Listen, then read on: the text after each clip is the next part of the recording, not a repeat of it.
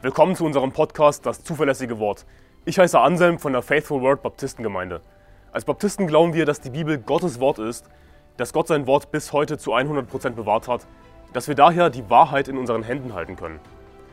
Wir wollen in diesem Podcast biblische Lehren einfach verständlich in kurzen Episoden erläutern, Irrlehren anhand der Bibel aufzeigen und aktuelle Ereignisse im Licht der Bibel bewerten. Außerdem werden wir zusammen mit Pastor Anderson in längeren Episoden einzelne Kapitel der Bibel Vers für Vers durchgehen und die Verse erklären. Wir wollen mit diesem Podcast das nach Deutschland zurückbringen, was es verloren hat, und zwar biblisches Christentum. Gottesfurcht ist ein sehr wichtiges Thema, es kommt sehr oft in der Bibel vor. Besonders in der Weisheitsliteratur lesen wir sehr viel davon, also zum Beispiel in den Psalmen, in den Sprüchen und so weiter. Allein im Buch der Sprüche kommt der Begriff die Furcht des Herrn 14 Mal vor.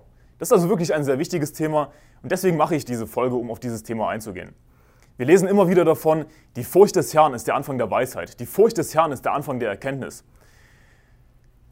Und heutzutage wird aber die Furcht des Herrn, wird Gottesfurcht runtergespielt. Oder es wird zumindest ein Lippenbekenntnis abgelegt, ja, man sollte Gott fürchten, ja, wir haben Gottesfurcht, Gott ist heilig und so weiter. Und es wird in, in ICF-Kirchen, in Hillsong-Kirchen, in liberalen Gemeinden über die Heiligkeit Gottes gepredigt, über Gottesfurcht. Aber währenddessen sind sie in einer liberalen Gemeinde mit all den lila Lichtern und es ist alles trendy und alles cool gemacht. Und sie reden über die Heiligkeit Gottes, über, über Furcht des Herrn, über Gottesfurcht. Das ist komplett fehl am Platze. Gottesfurcht heutzutage wird vollkommen falsch verstanden. Es wird runtergespielt, absichtlich runtergespielt. Die meisten Menschen wollen Gott nicht fürchten. Die meisten Menschen wollen keine Furcht vom Herrn haben. Und das ist eine sehr dumme Entscheidung. Aber wir leben doch im Neuen Testament, da gilt das doch alles nicht mehr. Aber ich will euch in dieser Folge zeigen, was Gottesfurcht wirklich bedeutet, was es für unser Leben bedeutet, warum wir Gott fürchten sollen und so weiter. Wir sollten Gottesfurcht, den Herrn zu fürchten, den Schöpfer des Universums, nicht runterspielen. Was ist Gottesfurcht wirklich? Es wird oftmals gesagt, ja, Gottesfurcht, ja, es bedeutet natürlich Ehrfurcht vor Gott zu haben und wirklich Respekt vor Gott zu haben. Aber das ist alles viel zu weit runtergespielt. Die Bibel sagt in Jesaja Kapitel 8, Vers 12 bis 13, nennt nicht alles Verschwörung, was dieses Volk Verschwörung nennt.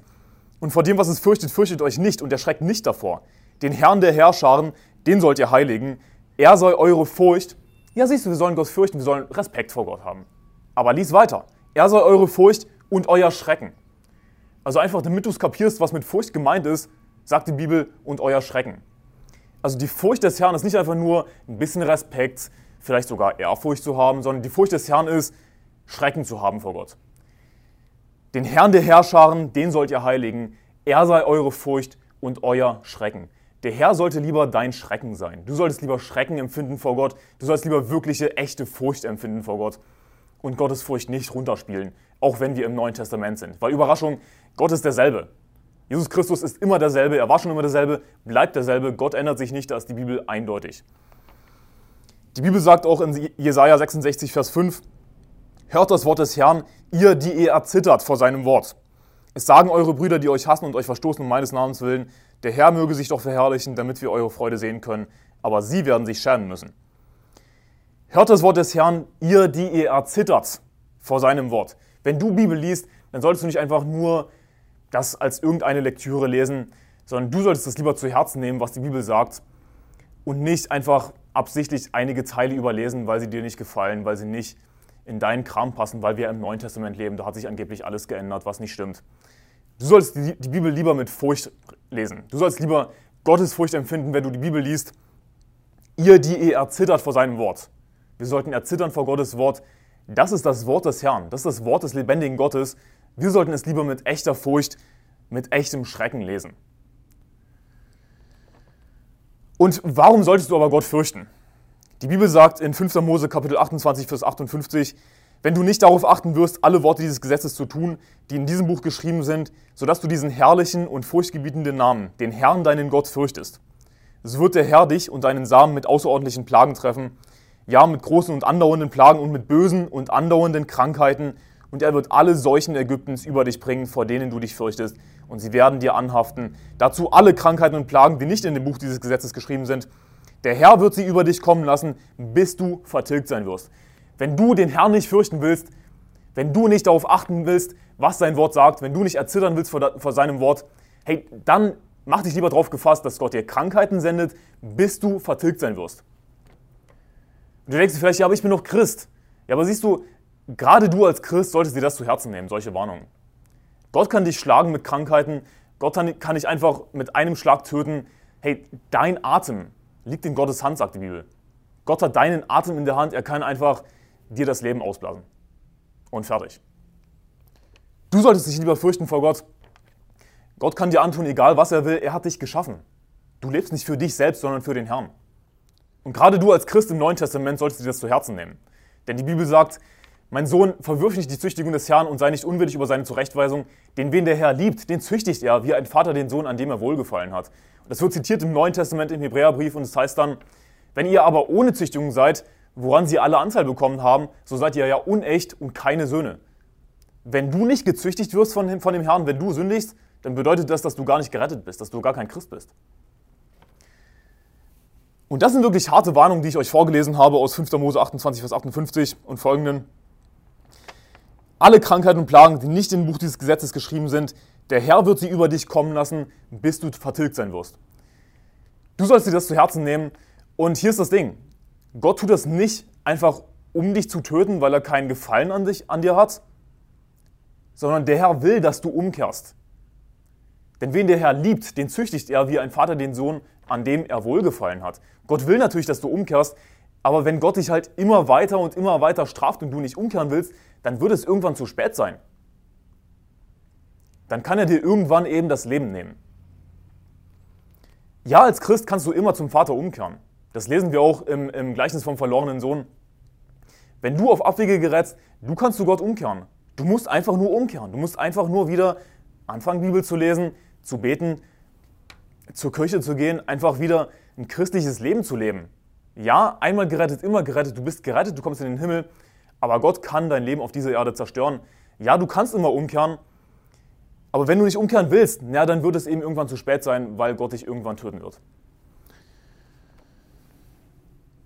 1. Mose Kapitel 31, Vers 42, wo nicht der Gott meines Vaters, der Gott Abrahams und die Furcht Isaaks auf meiner Seite gewesen wäre, du hättest mich leer, leer lassen ziehen. Aber Gott hat mein Elend und meine Mühe angesehen und hat dich gestern gestraft. Das ist es, was Jakob zu Laban sagt. Und er sagt, wo nicht der Gott meines Vaters, der Gott Abrahams und die Furcht Isaaks auf meiner Seite gewesen wäre.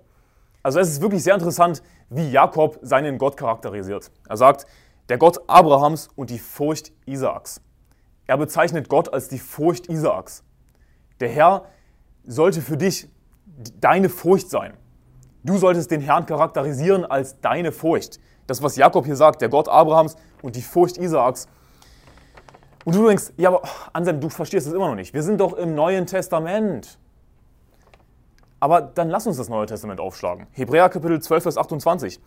Darum, weil wir ein unerschütterliches Reich empfangen, lasst uns die Gnade festhalten, durch die wir Gott auf wohlgefällige Weise dienen können, mit Scheu und Ehrfurcht. Wir, du solltest lieber Gott mit, mit Scheu dienen, du sollst dich lieber scheuen vom Herrn. Scheuen vom Herrn der Herrscharen, Gott mit Scheu und Ehrfurcht dienen. Nicht einfach irgendwie so, ach, ich, ich, ich lebe einfach mit meinem Papa, mit meinem himmlischen Daddy, ja, sondern du sollst lieber Gott mit Scheu und Ehrfurcht dienen. Das ist, was das Neue Testament sagt. Denn also warum solltest du Gott mit Scheu und Ehrfurcht dienen? Denn unser Gott ist ein verzehrendes Feuer. Unser Gott ist ein verzehrendes Feuer. Gott kann dich jederzeit verzehren, wenn er will. Du solltest dich lieber fürchten. Und ja, Gott liebt dich. Du bist sein Sohn, wenn du an ihn geglaubt hast.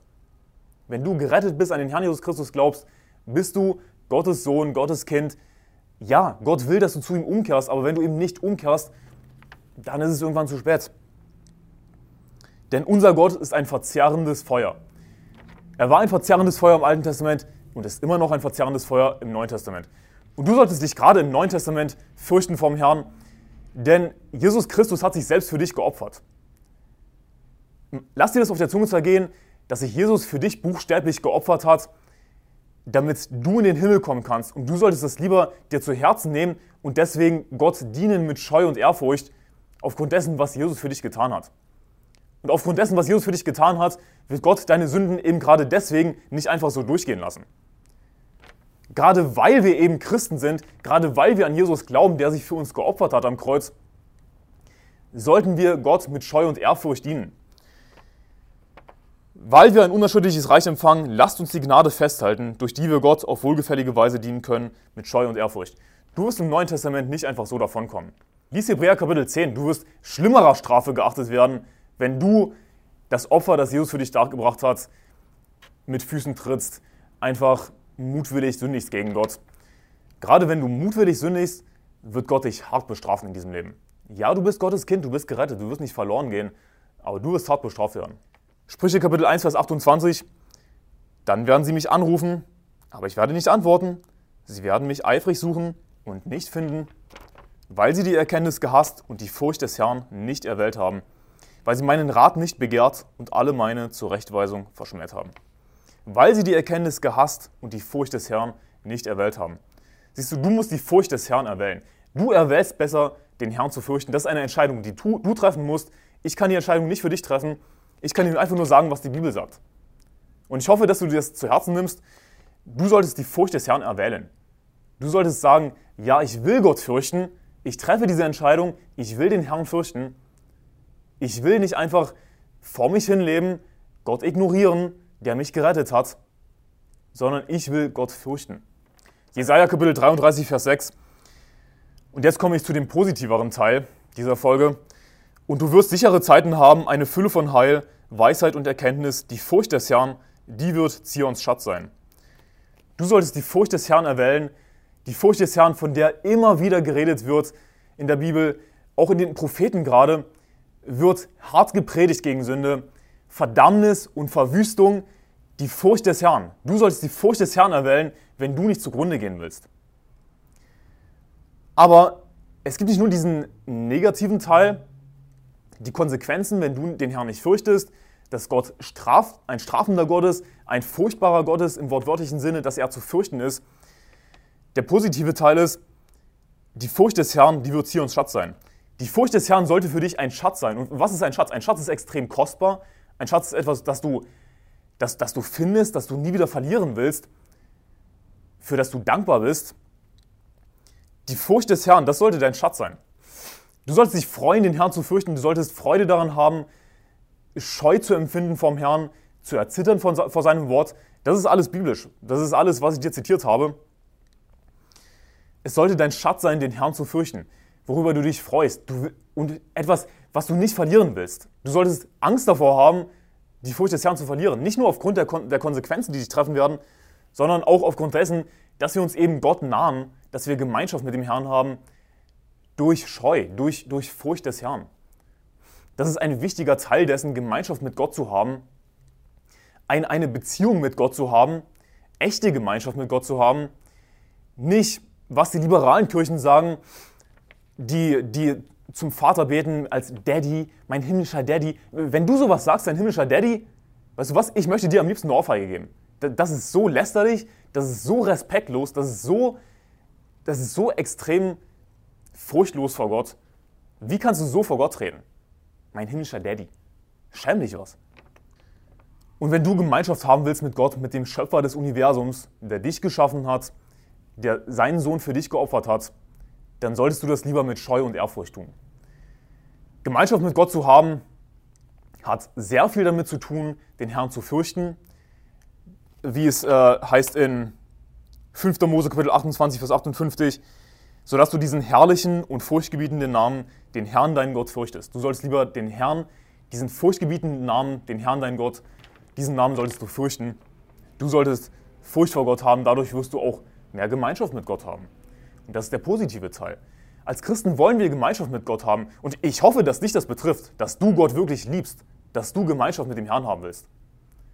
Ich für meinen Teil kann sagen, ich weiß nicht, wie es dir geht, aber ich will Gemeinschaft mit Gott haben. Ich liebe Gott, ich will Gemeinschaft mit dem Herrn haben und deswegen will ich Gott fürchten. Ich will Gott fürchten und ich will die Furcht des Herrn nicht verlieren. Die Furcht des Herrn sollte dein Schatz sein. Die Bibel spricht auch davon in Nehemiah Kapitel 1, Vers 11. Ach Herr, lass doch dein Ohr aufmerksam sein auf das Gebet deines Knechtes und auf das Gebet deiner Knechte, die das Verlangen haben, deinen Namen zu fürchten. Also die Knechte, die das Verlangen haben, deinen Namen zu fürchten. Du solltest Verlangen danach haben, den Herrn zu fürchten. Warum? Weil du Gott liebst, weil du Gemeinschaft mit ihm haben willst. Nicht nur aufgrund der Konsequenzen, sondern auch, weil du sein Kind bist, weil du ein Sohn Gottes bist, hoffentlich, wenn du an Jesus geglaubt hast. Und wenn du nicht ohne Züchtigung bist, an der sie alle Anteil bekommen haben, du solltest das Verlangen haben, den Namen des Herrn zu fürchten. Das ist etwas, wonach du dich ausstrecken solltest, wonach du suchen solltest, worum du beten solltest. Du kannst auch darum beten, dass du es lernst, den Herrn zu fürchten. Dass du die Bibel nicht einfach irgendwie liest und ja, jetzt sind meine 15 Minuten vorbei, endlich, sondern dass du dir das zu Herzen nimmst, dass du erzählst vor seinem Wort und dass du wirklich ein Verlangen bekommst, den Herrn zu fürchten.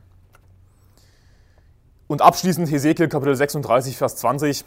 Als sie nun unter die Heidenvölker kamen, wohin sie gezogen waren, da entweihten sie meinen heiligen Namen, indem man von ihnen sagte, das ist das Volk des Herrn, die mussten aus seinem Land ausziehen. Da tat es mir leid. Und was sagt der Herr? Um meinen heiligen Namen, den das Haus Israel entweiht hatte, unter den Heidenvölkern, zu denen es gekommen ist. Darum spricht zu dem Haus Israel, so spricht Gott der Herr. Nicht um euretwillen tue ich dies, Haus Israel, sondern wegen meines heiligen Namens, den ihr entweiht habt unter den Heidenvölkern, Heidenvölkern zu denen ihr gekommen seid. Also Gott sagt, nicht um euretwillen tue ich das, Haus Israel, sondern wegen meines heiligen Namens.